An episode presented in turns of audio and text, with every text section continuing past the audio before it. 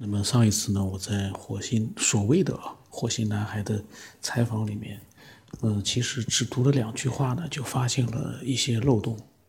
当然，这些漏洞可能是我自己的一个呃逻辑思维上出现的问题。但是我个人认为啊，我呃大家看有兴趣的啊，呃看一看吧，第一集。那今天呢，呃是关于火星男孩回答的一个问题，就是说什么样？是高更高级的生命，那么他说呢？他的记忆当中是以火星为中心，三千个银河系那么多的星云团组成了第一层宇宙。他把宇宙分成了三千个银河系那么多的星云团组成了第一层宇宙，说它是有壳存在的第一层宇宙，以地球的语言就是说有边界的，这是他们火星类人对第一层。宇宙的认识，就说他们火星的类人啊，为什么说类人呢？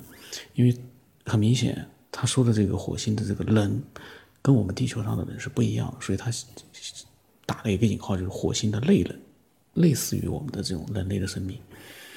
然后他们对第一层宇宙的认识，实际上呢，是火星上最古老的书上写的。然后他在梦中在翻阅记录，回忆起了这些内容。他在梦中翻译，呃，回忆这个火星上最古老的书上面的内容。我有一个问题，其实我们做梦的时候呢，经常也会梦到看到书。嗯，一般来说，书里面的内容，当时梦里面你看清楚是什么样的字，都是没看过的内容。但是，一般醒过来都是只记得好像有那么样一个情节，但是记不清内容的。百分之九十是记不清内容，九十五，这是我大概的一个估计啊。嗯，有一部分人是记得住一些内容，但是呢比较少。那么那个内容，你在梦里面看到的内容，你能把它是当成是真真实发生的这样的有这么一个嗯事件，或者说是这个梦里面的情景存在吗？因为我这个是我第一次看我。就他所讲的内容，我是第一次仔细的看，然后呢，同时呢，把它嗯录给所有的人去看一个听一听。大家想想，你能把梦里面的东西当成是真真实存在的吗？然后他说呢，嗯，他说，但是他们火星人啊，也谁也没有到达过那个边缘，不要说距离，就是跳跃空间纬度。和急速的穿越时间长，都是无穷尽的遥远。那不就是跟我们现在情况一样吗？然后他说，他们最老一代的长老呢，在快临近解脱升华之前，口述了他们看到过的高层宇宙的认识，说上面的多层宇宙都比下面的一层宇宙大三千倍之多。他所说的是更高级的生命就应该在第二层。知道他们模糊存在是什么样子，如何生活都不知道。然后他在火星生活期间，为什么去地球了呢？他说就是参观地球人。据说，人类身体的构造是第二层宇宙生命依据自己的身体结构造就的。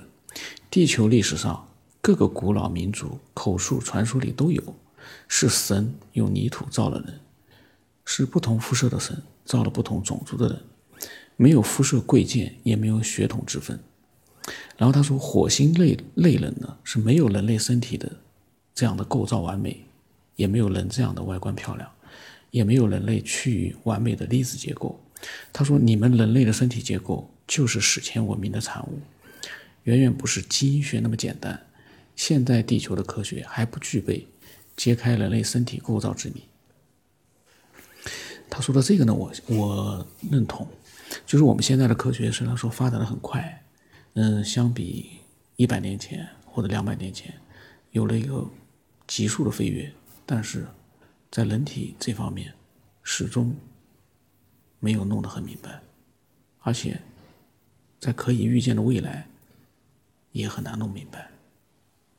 这么复杂的一个人体构造，为什么很多人他们相信？是自己进化而来的，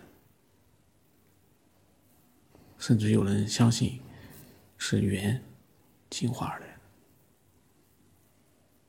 当你看到，我们不说猿了，当你看到那个猩猩和猴子的时候，你会觉得他们会进化成一个更高等级的生命吗？大家可以去设想一下。那么，嗯。其实他所说的这个人类的创造，他提到了是神传说里面啊，用泥土造了的，意思就是说呢是第二层宇宙生命根据自己的身体结构造就了人类。可是呢，他也说他们谁也没有到达过那个边缘。但是他又说他们的这个最老一层一代的长老呢，嗯，看到过高层的宇宙。他的这些内容啊，我感觉啊，可能脱胎于那些佛教啊、基督教啊，然后他把它给融合在一起了。经过自己的一个再加工之后呢，就出现了他所说的这样的一个呃状态。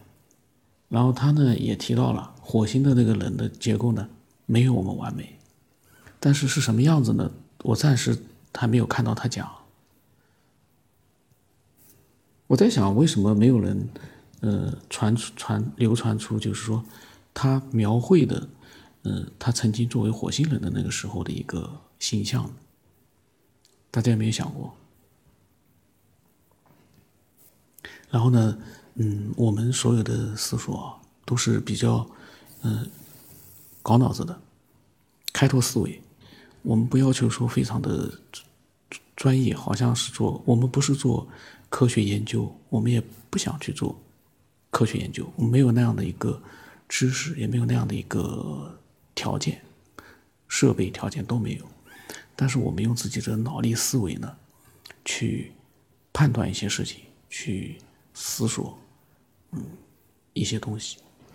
比如说火星男孩说的这些内容，只要真的是他的采访的内容，那我们肯定可以从这个内容里面。可以找到一些自己需要的东西，但是呢，首先我再说明一点，这个所谓的中国人采访火星男孩，嗯，十有八九，我判断啊，十有八九或者百分之九十九，就是他编出来的，就是一个中国人编出来的。我的判断，嗯，如果说有人说不是，有证据，那请你私信我，把你的证据发给我看看。我们也让更多的人看看这个火星男孩是真的被中国人采访过了。那么，期待更多人啊，一起来开动思维，让自己变得更聪明。去更远的地方，见更亮的光。